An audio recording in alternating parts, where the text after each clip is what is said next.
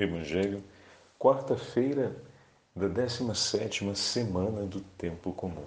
O Senhor esteja convosco, Ele está no meio de nós. Proclamação do Evangelho de Jesus Cristo segundo São Mateus. Glória a vós, Senhor. Naquele tempo disse Jesus à multidão: O reino dos céus é como um tesouro escondido no campo. Um homem o encontra e o mantém escondido. Cheio de alegria, ele vai, vende todos os seus bens e compra aquele campo. O reino dos céus também é como um comprador que procura pérolas preciosas. Quando encontra uma pérola de grande valor, ele vai, vende todos os seus bens e compra aquela pérola. Palavra da salvação. Glória a vós, Senhor. Quarta-feira da 17 semana do tempo comum, em nome do Pai, do Filho e do Espírito Santo. Amém. Queridos irmãos e irmãs, Hoje a Santa Liturgia nos entrega o 13º capítulo do Evangelho de São Mateus, acompanhado também da possível memória facultativa né, de Santo Eusébio de Vercelli, bispo. Santo Eusébio dedicou a sua inteira vida ao anúncio do nome do Senhor. Era membro do clero de Roma. Foi exilado por conta da perseguição do imperador, sofreu diversas torturas por conta da fé e depois teve a graça de poder retornar do exílio. E no período do seu retorno do exílio, dedicou-se intensamente com Santo Hilário de Poitiers na defesa contra os arianos, uma heresia que não reconhecia que Jesus era verdadeiramente Deus, verdadeiramente homem. Santo Eusébio de Vercelli entregou sua vida para que a fé apostólica fosse defendida até o fim. Foi responsável pelo grande trabalho no, no ano 300 de difusão da fé e de comunhão da fé na região da então Galícia, que hoje nós podemos entender como uma grande porção territorial da atual França. Um homem que empenhou sua vida para defender a verdade. Um homem que soube reconhecer o quê? O valor da pérola preciosa da fé dos apóstolos. Hoje retorna para nós um trecho do último domingo, em que vemos as duas parábolas contadas por Jesus a respeito do tesouro escondido no campo que um homem encontra e paradoxalmente deixa o tesouro ali, não pega e sai correndo com o tesouro. Ele vai adquirir aquele campo. O valor daquele campo, nós falávamos, foi atribuído a partir do tesouro que ali está. A dignidade do campo e o valor dele foi conhecido a partir da presença do tesouro. Assim, a presença das coisas de Deus na nossa vida estabelecem um valor enorme sobre esse campo, sobre essa terra. Essa é a terra onde o Espírito Santo de Deus foi derramado no dia do meu batismo. Eu sou essa terra onde o tesouro de Deus foi colocado. compreender essa verdade a respeito da parábola do reino dos céus é como tesouro escondido, porque atribui um valor singular àquele terreno. Ao mesmo tempo, um, quando se depara e percebe o seu valor, imediatamente empenha tudo para adquiri-lo. E para poder adquirir Cristo, eu empenho tudo quando o Senhor vem até mim, através do meu irmão, e eu percebo que Cristo está nele, eu quero arrancar o tesouro dali de dentro e deixar o terreno para lá? Ou eu me empenho para adquirir tudo? Ter comigo o terreno que é meu irmão e Cristo que está nele. Às vezes a gente quer só Jesus, a pessoa a gente quer largar de lado. Por quê? Porque muitas vezes tem muito o que se fazer sobre aquele terreno ali. Mas, de certa forma, na parábola, o terreno onde está o tesouro e o tesouro que lhe qualifica em valor não se separam. Assim também, na hora de abraçar Cristo, que eu vejo no meu irmão, não posso abraçá-lo sem abraçar meu irmão, sem abraçar todo o terreno. Então, esse ponto de meditação para a gente é muito significativo no Evangelho de hoje. O segundo, a respeito do homem que procurava pérolas preciosas. Então aqui nós estamos diante de alguém que, deixa eu pegar aqui de novo o texto, só para ter debaixo dos olhos a palavra que foi usada no Evangelho. Um comprador que procura pérolas preciosas. Então, trata-se de alguém que está habituado a procurar pérolas preciosas. Mas cada pérola preciosa que ele encontra tem um, um significado, conta um pedaço da história dele, conta um, um momento de investimento, né? Normalmente não se desfaz, uma pessoa não se desfaz de tudo sendo um comprador para ficar só com um. Né? A gente até brinca, por exemplo, quando a gente sai para pescar, vocês sabem que o padre gosta de pescar, a gente usa iscas artificiais. E a gente tem uma brincadeira que fala: bom, quem tem, um, não tem, quem tem uma não tem nenhuma. Porque sempre tem o risco de um peixe grande cortar a tua isca e levar embora. E aí a única isca que você tinha, que dava um bom resultado, porque ela tinha ou a pesagem ideal para aquela situação, ou ela tinha a coloração ideal para aquela situação, ou ela tinha o design ideal para aquele tipo de, de, de, situação, você perdeu, então acabou perdendo sua grande oportunidade de fazer mais diferença durante a pescaria. Isso para dizer que normalmente você, quando vai pescar, leva pelo menos um par de iscas de cada tipo, de maneira que se acontece um problema, você não perde o momento. Você coloca uma outra isca, faz novamente o fio que se partiu e coloca outra e, vamos seguir. Então é muito comum que os pescadores tenham essa, esse afã por terem as iscas, ou pelo menos aquelas que a gente sabe que os resultados são ideais naquele tipo de condição, tê-la ao menos duas ou três iguais dentro do seu kit, para dessa forma estar coberto em uma eventual é, fatalidade, um eventual problema. Né? Então, se esse conceito funciona, por exemplo, para pesca, funciona também para a gente nos afazeres de casa, é, o paradoxo está aqui. Esse comprador que traz uma quantidade de pérolas na sua história, porque já encontrou outras, quando encontra aquela preciosa, está disposto a vender tudo para adquiri-la. O valor, o preço da sua vida o valor da sua vida, o valor da sua história está ali, naquela pérola. Aquela pérola vai é a síntese da sua vida, a síntese da sua história. Tudo que foi vivido antes foi vivido para chegar àquele momento. Foi para chegar àquela compra, àquela aquisição. aquisição daquela pérola.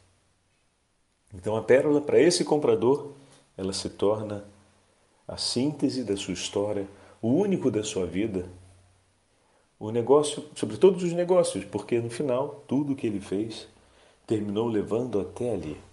E o que importa? E tudo valeu para estar ali, para ter consigo esse tesouro, essa pérola é dessa forma que a gente olha para nosso Senhor, é dessa forma que a gente pensa o nosso amor a nosso Senhor, é dessa forma como ontem falávamos a respeito de Santo Afonso, que a gente deseja abraçá-lo e com ele estar.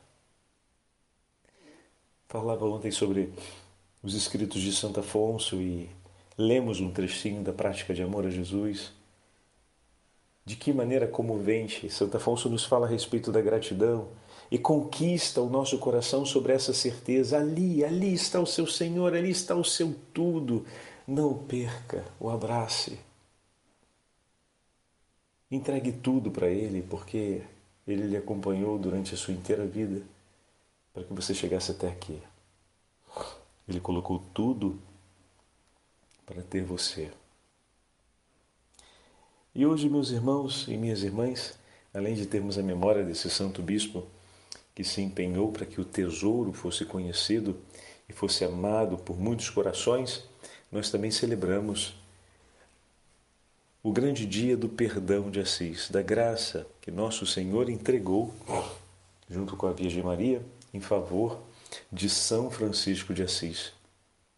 Então, no dia 2 de agosto de cada ano, mas começando desde o meio-dia do dia 1 de agosto, até as 24 horas de hoje, até a conclusão do dia de hoje, a Santa Igreja concede a possibilidade de lucrar a indulgência plenária da porciúncula com as seguintes condições. Antes de falar das condições, hoje tive a oportunidade de participar da Santa Missa na Imaculada Conceição da Beatíssima Virgem Maria, na Via Vitório Vêneto, como vocês vão ter a oportunidade de ver no vídeo desse mês de agosto. E ali celebramos o formulário de Nossa Senhora dos Anjos, que é o formulário próprio para os franciscanos na celebração de hoje. E foi uma celebração belíssima, onde ouvimos também um dos trechos em que São Francisco de Assis recomenda aos seus freis de venerarem, de estarem sempre presentes naquele lugar santo, a pequenina igreja da Porciúncula, que Deus entregou por eles e para eles, para ser o lugar do íntimo encontro, aquela pequena porciúncula, pequena porção, né? Pequena porção, uma porçãozinha, onde o Senhor ofereceu para que fosse o lugar de encontro com eles. Oh, meu irmão, minha irmã, eu comecei a pensar sobre as nossas igrejas paroquiais, né? Como esse pequeno lugar, amar o lugar que o Senhor escolheu para nos encontrarmos com Ele. Por fim, também a nossa casa ser uma pequena porciúncula, ou seja, o lugar abençoado por Deus para um encontro íntimo com Ele. E ele dizia: Bom, se acontecer por acaso um dia de vos expulsarem daqui, saiam por uma porta, entre, entre pela outra, mas não se afastem desse lugar que o Senhor fez ser bendito por nós. Você já pensou assim a sua família? E quando você chamou o padre para abençoar sua casa antes de você vir morar, ou abençoar seu quarto, ou abençoar sua igreja, que foi consagrada, as gerações passadas, Isso tudo foi para que ali fosse o seu lugar de encontro com Ele. Hoje, diante dos sofrimentos, das brigas, das discussões, quantas famílias decidem, de repente, sair e não voltar mais? Mas recordar, quando São Francisco diz: se porventura um dia vos expulsarem daqui, o que significa que as situações são todas adversas, hein? Para você chegar ao ponto de ser expulso, é porque a coisa não está boa. E a coisa não estando boa, você poderia ter muitas razões para dizer: eu vou me embora. Você poderia ser expulso por alguém que não gosta de você. Isso pensando nos freis, né? Ali na situação que está falando São Francisco de Assis. Você poderia ser expulso porque inimigos da igreja tomaram aquele lugar. Você poderia ser expulso porque inimigos da, da fé cristã tomaram aquele lugar. Você poderia ser expulso também porque os seus irmãos, que abraçaram a fé junto com você, já não vivem mais a luz da fé. Já abandonaram o temor a Deus, já não se importam mais com a verdade do Evangelho e vivem pior do que os pagãos no que diz respeito ao amor ao próximo e à fé no nome do Deus vivo no temor a Deus. Você pode ser expulso também por uma situação como essa, em um contexto como esse. São Francisco não refere qual o contexto, se fores expulso, torne. Se for expulso, escolha. Escolha estar ali. Escolha estar com Deus no lugar santo, bendito por Ele. Talvez você, numa, no último exemplo, como eu acabei de falar, poderia elencar uma lista inumerável, infinita, de razões para dizer: nesse lugar eu não quero mais estar. Mas aquele foi o lugar que o Senhor abençoou. Talvez se viva ali de uma forma maldita, mas o lugar é bendito, porque Deus escolheu para ser o lugar da sua presença, o lugar do seu encontro. Voltar para Ele, entrar pela outra porta, não significa tomar participação naquilo que acontece ali, mas significa confiar na promessa que o Senhor lhe fez e abraçar estar com Ele, que está flagelado, crucificado, em dores, sofrendo, Eu escolho estar no lugar que o meu Senhor abençoou. Escolho estar na companhia dele, para cantar os seus louvores ou para dividir com ele as lágrimas de minha dor, as lágrimas de sua dor, porque antes de serem minhas, são suas. Pois desde toda a eternidade o Senhor nos desejou para si, se dignou abençoar esse lugar para o nosso encontro antes mesmo que o mal aqui chegasse, Deus já havia amado esse lugar e deseja restaurá-lo sempre, porque infin... eterno é seu amor, infinita sua misericórdia. Então, se sai por uma porta, agora voltando ao texto de São Francisco de Assis, entra pela outra. Mas escolhe estar onde o teu Senhor está. Escolhe a bênção, ainda que naquele lugar não se busque viver a bênção. Mas se é o lugar que o Senhor abençoou para ser a sua residência, jamais se esqueça disso. E você, escolhe o teu Senhor e a sua companhia. Como nós ouvimos o próprio Senhor prometer, se um crer e permanecer firme na fé, ele salvará a inteira casa, a inteira família. São Francisco na igrejinha da Porciúncula, como falávamos ontem no momento de oração, teve essa graça que foi confirmada pelo Papa conforme o Senhor quis que fosse.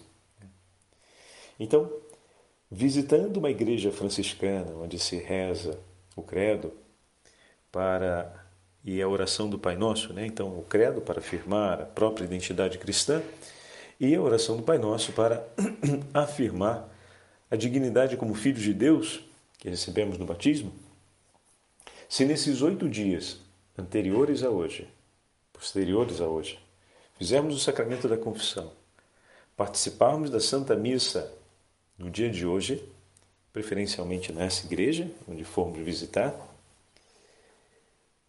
e rezarmos na intenção do Papa, e a oração que o Padre hoje fez pela intenção do Papa foi o canto da Salve Rainha. Foi lindíssimo. Rezemos agora na intenção do nosso Santo Padre. Tinha feito já a oração do Credo, a oração do Pai Nosso, e ele disse: agora rezemos pela, na intenção do nosso Santo Padre, Papa Francisco.